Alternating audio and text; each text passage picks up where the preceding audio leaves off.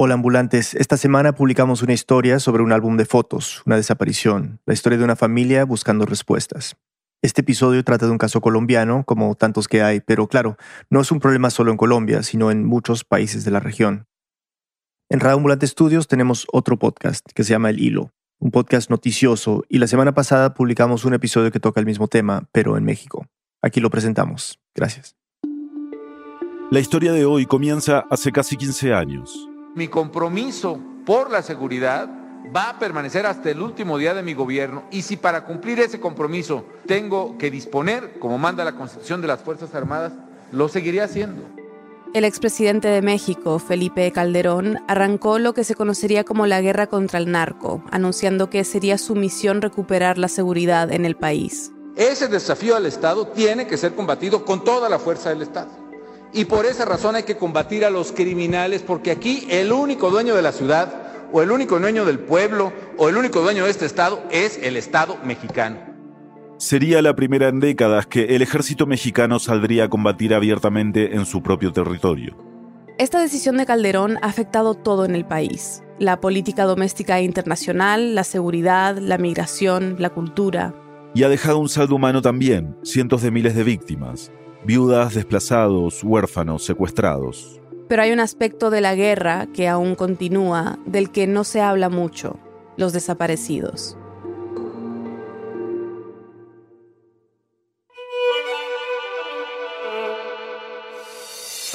Bienvenidos a El Hilo, un podcast de Radio Ambulante Estudios. Soy Eliezer Budazó. Y yo soy Silvia Viñas. Esta semana, madres de desaparecidos se instalaron frente a las oficinas del Alto Comisionado de Derechos Humanos de la ONU en Ciudad de México para exigir justicia. Hoy vamos a Sonora a conocer a un grupo de estas madres, mujeres que ante la inacción del Estado han decidido salir al desierto a buscar respuestas por su propia cuenta.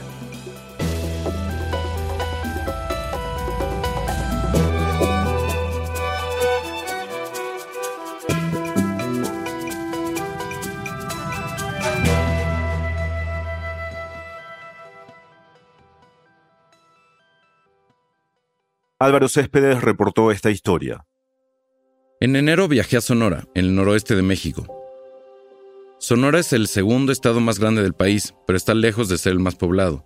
Estamos hablando de una zona inmensa, mayormente desértica, con una fuerte industria ganadera y agrícola.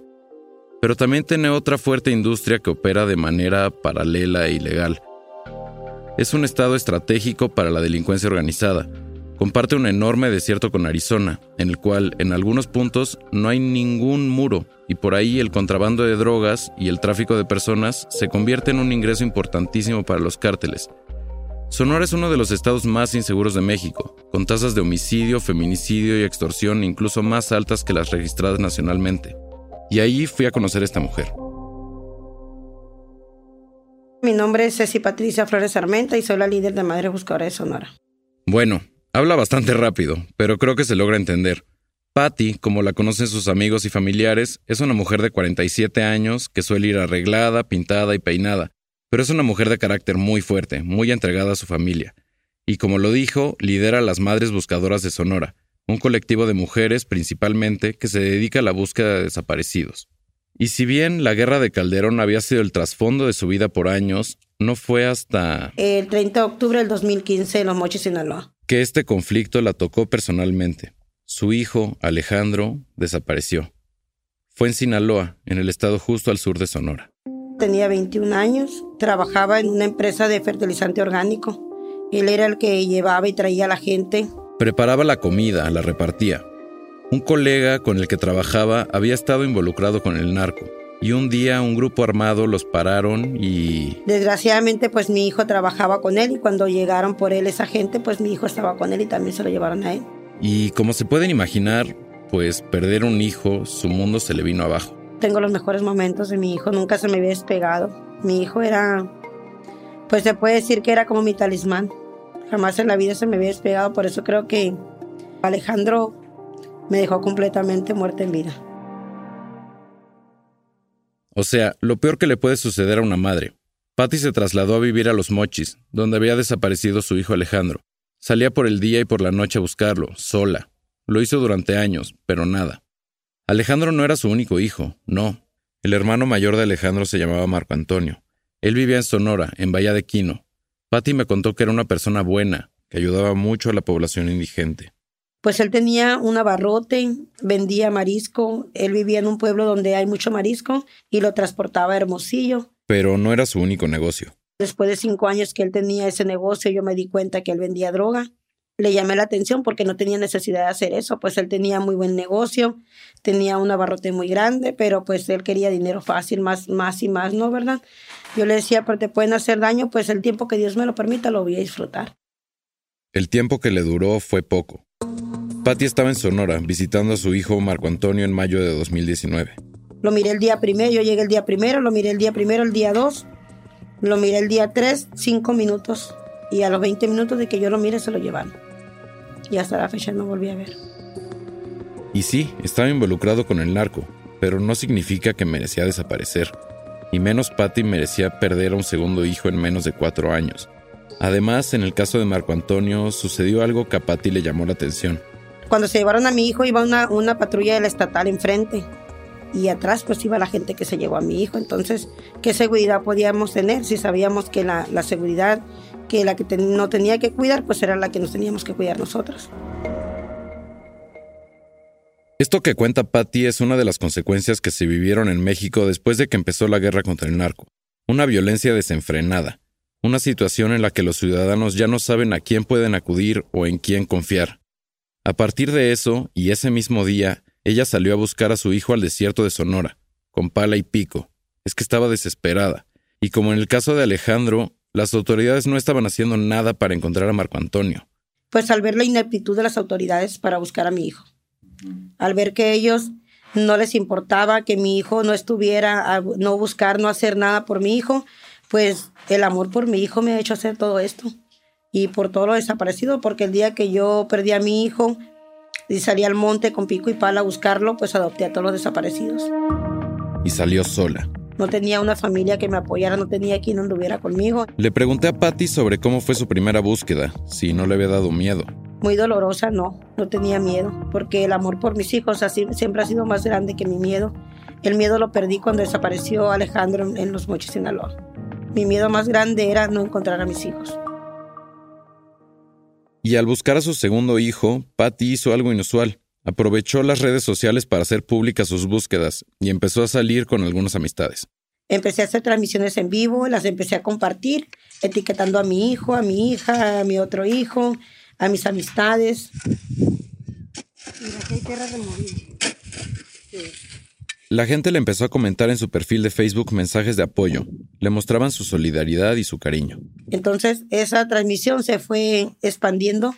Otras personas la fueron viendo, la fueron compartiendo, fue llegando a las madres que tenían hijos desaparecidos y que desgraciadamente pues no tenían el apoyo de nadie para buscarlos.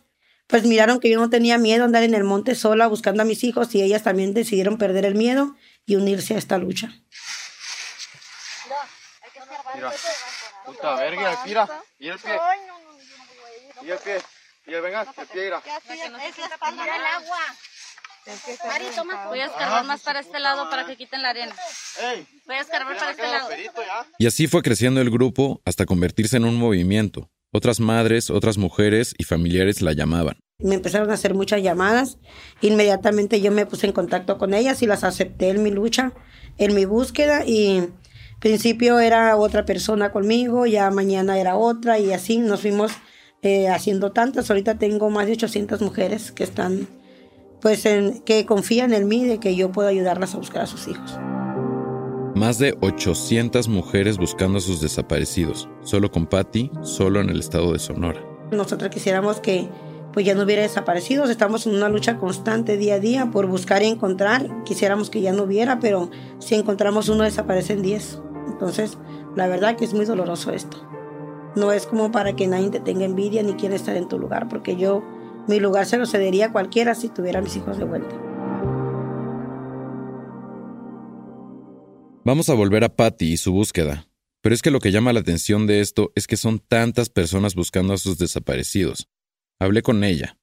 Hola, soy Marcela Turati, periodista mexicana. Cofundé Quito Elemento Lab y soy coordinadora del sitio web a dónde van los desaparecidos.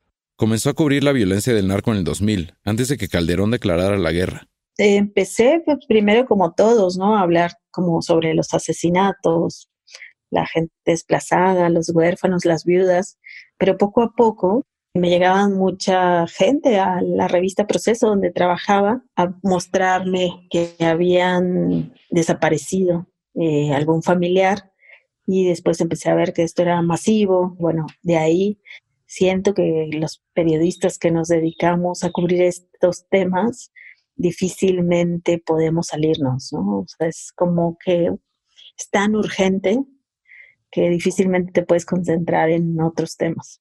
Las cifras que me cuenta de cuántos desaparecidos hay en México son espeluznantes. Pues el último recorte decía 82 mil personas desaparecidas. Hay un registro nacional de personas desaparecidas y no localizadas, que hace el mismo gobierno, relativamente nuevo, y ya se puede ver en tiempo real. Un dato que también llama la atención es que se dice que hay 19 desapariciones al día, ¿no? Es el último corte.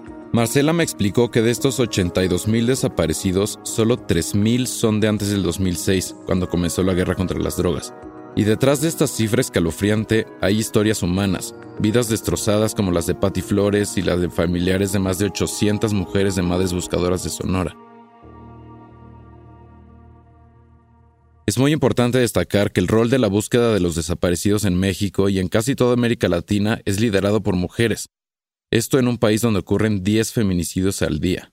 Las madres pelean para conseguir sus carpetas de investigación, las estudian, crean colectivos, se meten a campo a investigar, recaban información como si fueran detectives para saber quién se llevaron a sus hijos, a sus hijas, han aprendido a buscar fosas, las excavan, Ahí encuentran a muchas personas, algunas han encontrado a sus hijos o a las hijas de otras. Y lo han logrado solas. Es común que, como en el caso de Patty, las autoridades no las ayuden.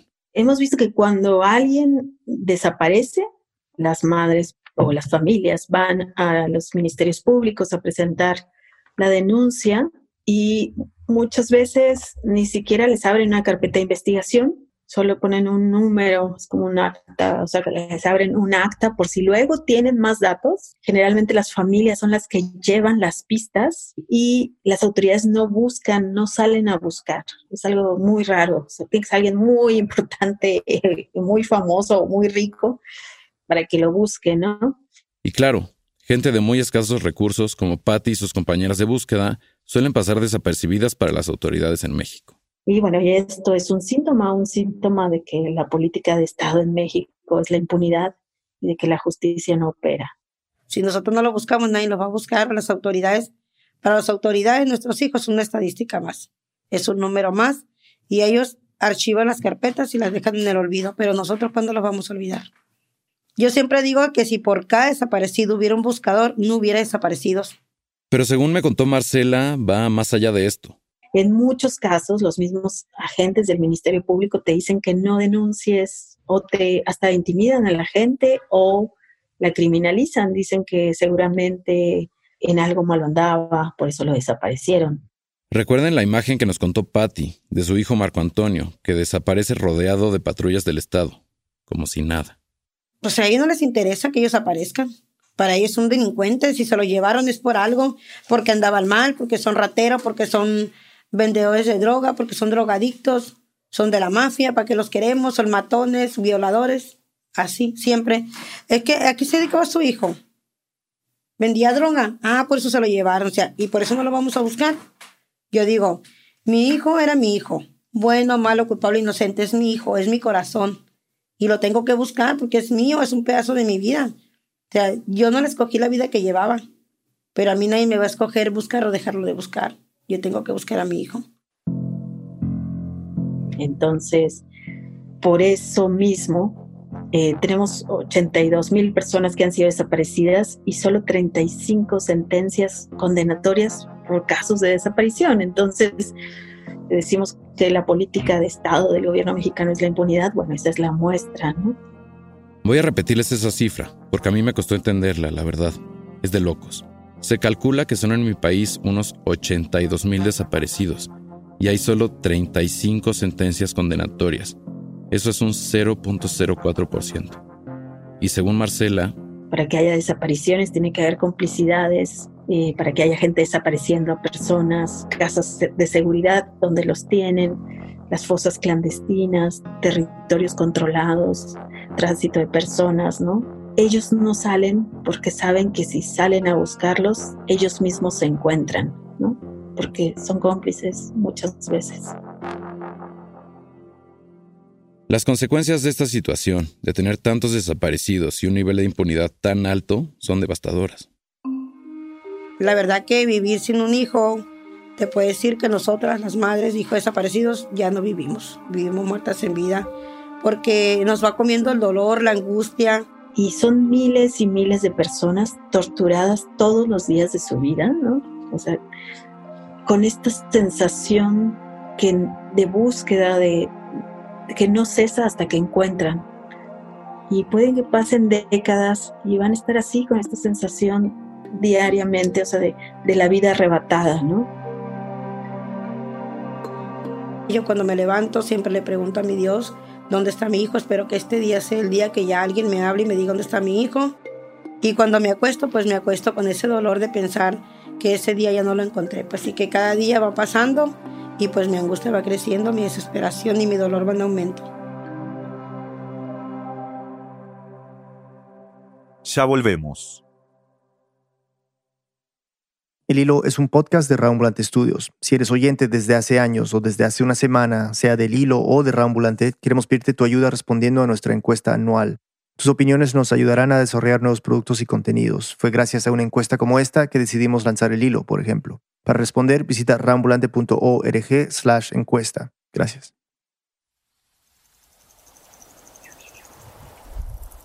Estamos de vuelta en el hilo.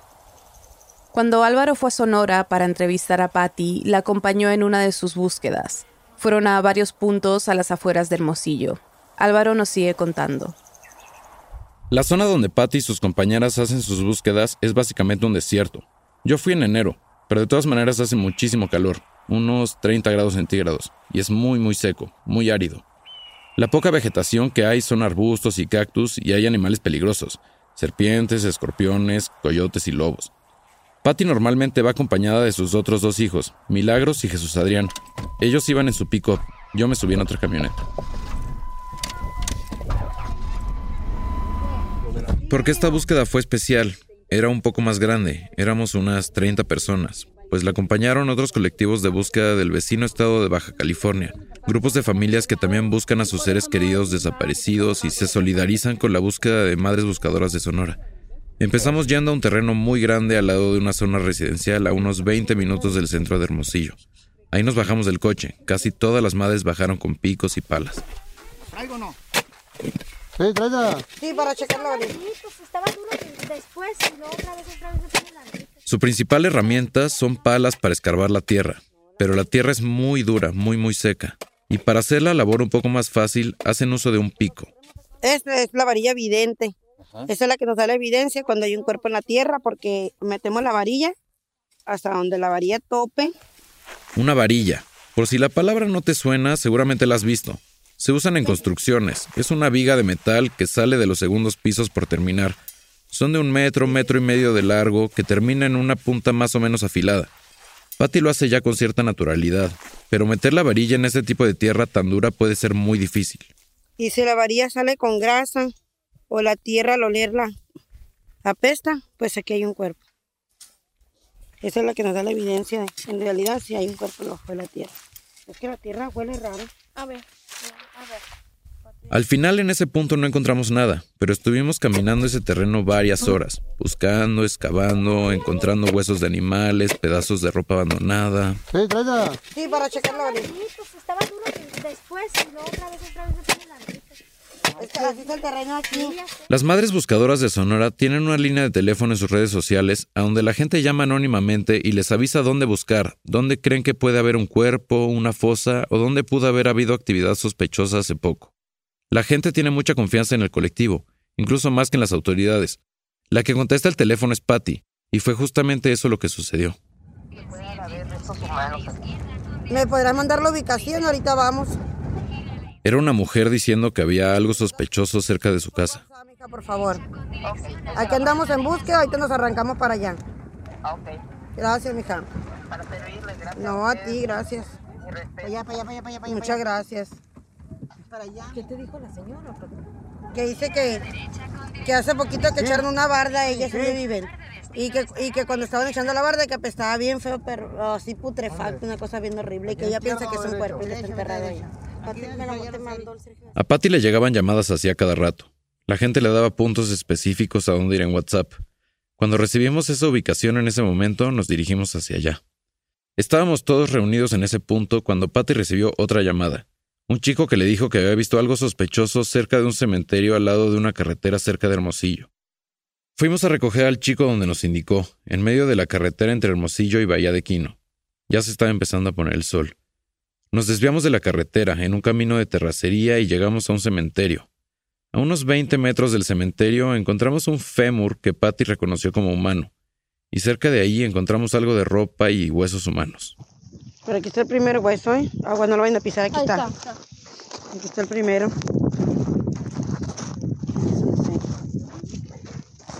vamos a dejar. Para acá, Eddie.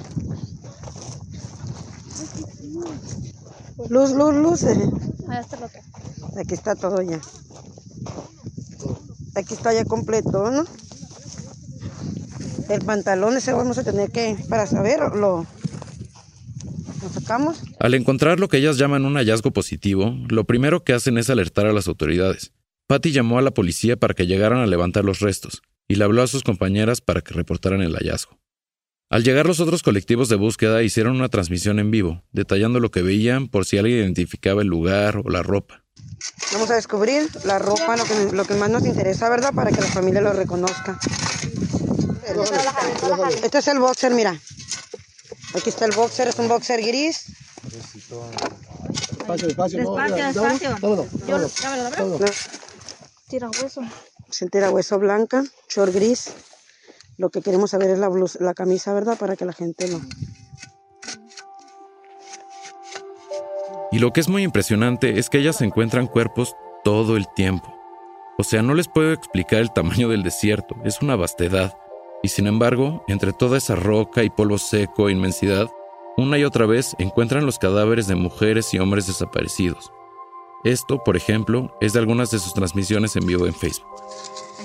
A ver, dame de los lados. Acá está. Buenas tardes a todas las personas que siguen la página Madre Buscadora de Sonora. Acabamos de localizar un cuerpo que hemos buscado por cuatro días. Están los restos calcinados de otro cuerpo. Cuando yo estuve con Patty, entre el 4 y el 7 de enero de este año, habían encontrado 254 restos. 254. Solamente en los primeros cinco días de 2021 llevaban dos cuerpos. En una ocasión encontraron más de 40 cuerpos en tres días en Puerto Peñasco, en el norte de Sonora. Pero lo que más le duele es que ninguno hasta ahora es Alejandro o Marco Antonio. Mi derrota es no encontrar a mis hijos. Eso yo me siento cada día que, que pasa y cada búsqueda que tengo y que encuentre que no es mi hijo, pues yo me siento un poco mal. Me siento como que, pues, les estoy fallando a mis hijos. Ese día esperamos durante una hora para que llegara la policía a recoger los restos de la persona que habíamos encontrado. Se hizo de noche y estábamos en un camino de terracería al lado de una carretera poco transitada. Nunca llegó la policía. No voy a mentir, yo sí me sentí un poco nervioso, pero Patty me dijo algo que me hizo pensar mucho. Esto que hacemos nosotras a nadie de la mafia le perjudica. ¿Sabes a quién le perjudica? Al Estado. Porque nosotras las mujeres los dejamos como unos tontos, como unos ineptos, porque nosotros podemos resolver un caso en un día cuando ellos no lo han podido resolver en semanas. ¿A quién le puede estorbar lo que yo hago? A la gente que dejamos como unos tontos. Pero porque son, no se hacen, no porque sean. Se hacen los tontos indiferentes porque no les duele nada.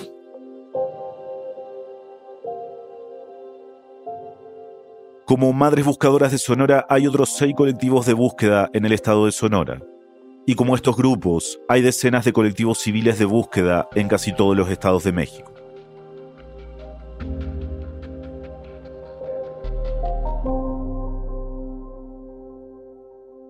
Horas después de publicar este episodio en el hilo, el 19 de febrero, Madres Buscadoras de Sonora publicó una noticia en sus redes sociales. Habían encontrado restos que podrían ser de Marco Antonio, el hijo de Patti que desapareció en Valle de Quino en mayo del 2019.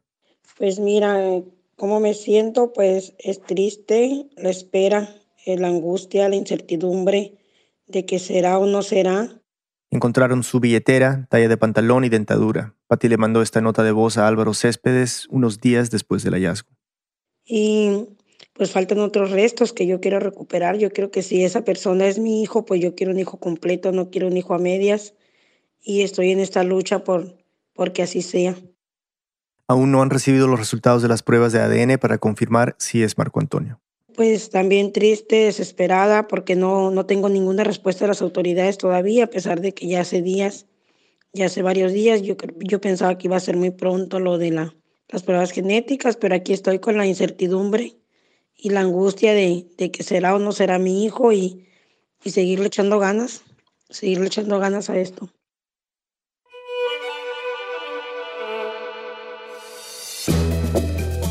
Álvaro Céspedes es periodista y productor, vive en Ciudad de México.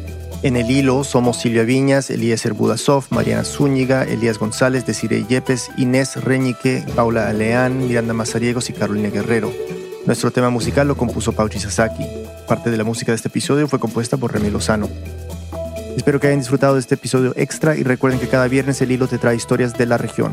Si les gustó la historia, suscríbanse a El Hilo en su app de podcast favorita. Todos los viernes publicamos un episodio nuevo en el que contamos la historia detrás de la noticia más urgente en Latinoamérica. Lilo es un podcast de Ambulante Studios. En nombre de Silvia Viñas, Eliezer Budasov y todo el equipo de Lilo, soy Daniel Alarcón. Gracias por escuchar.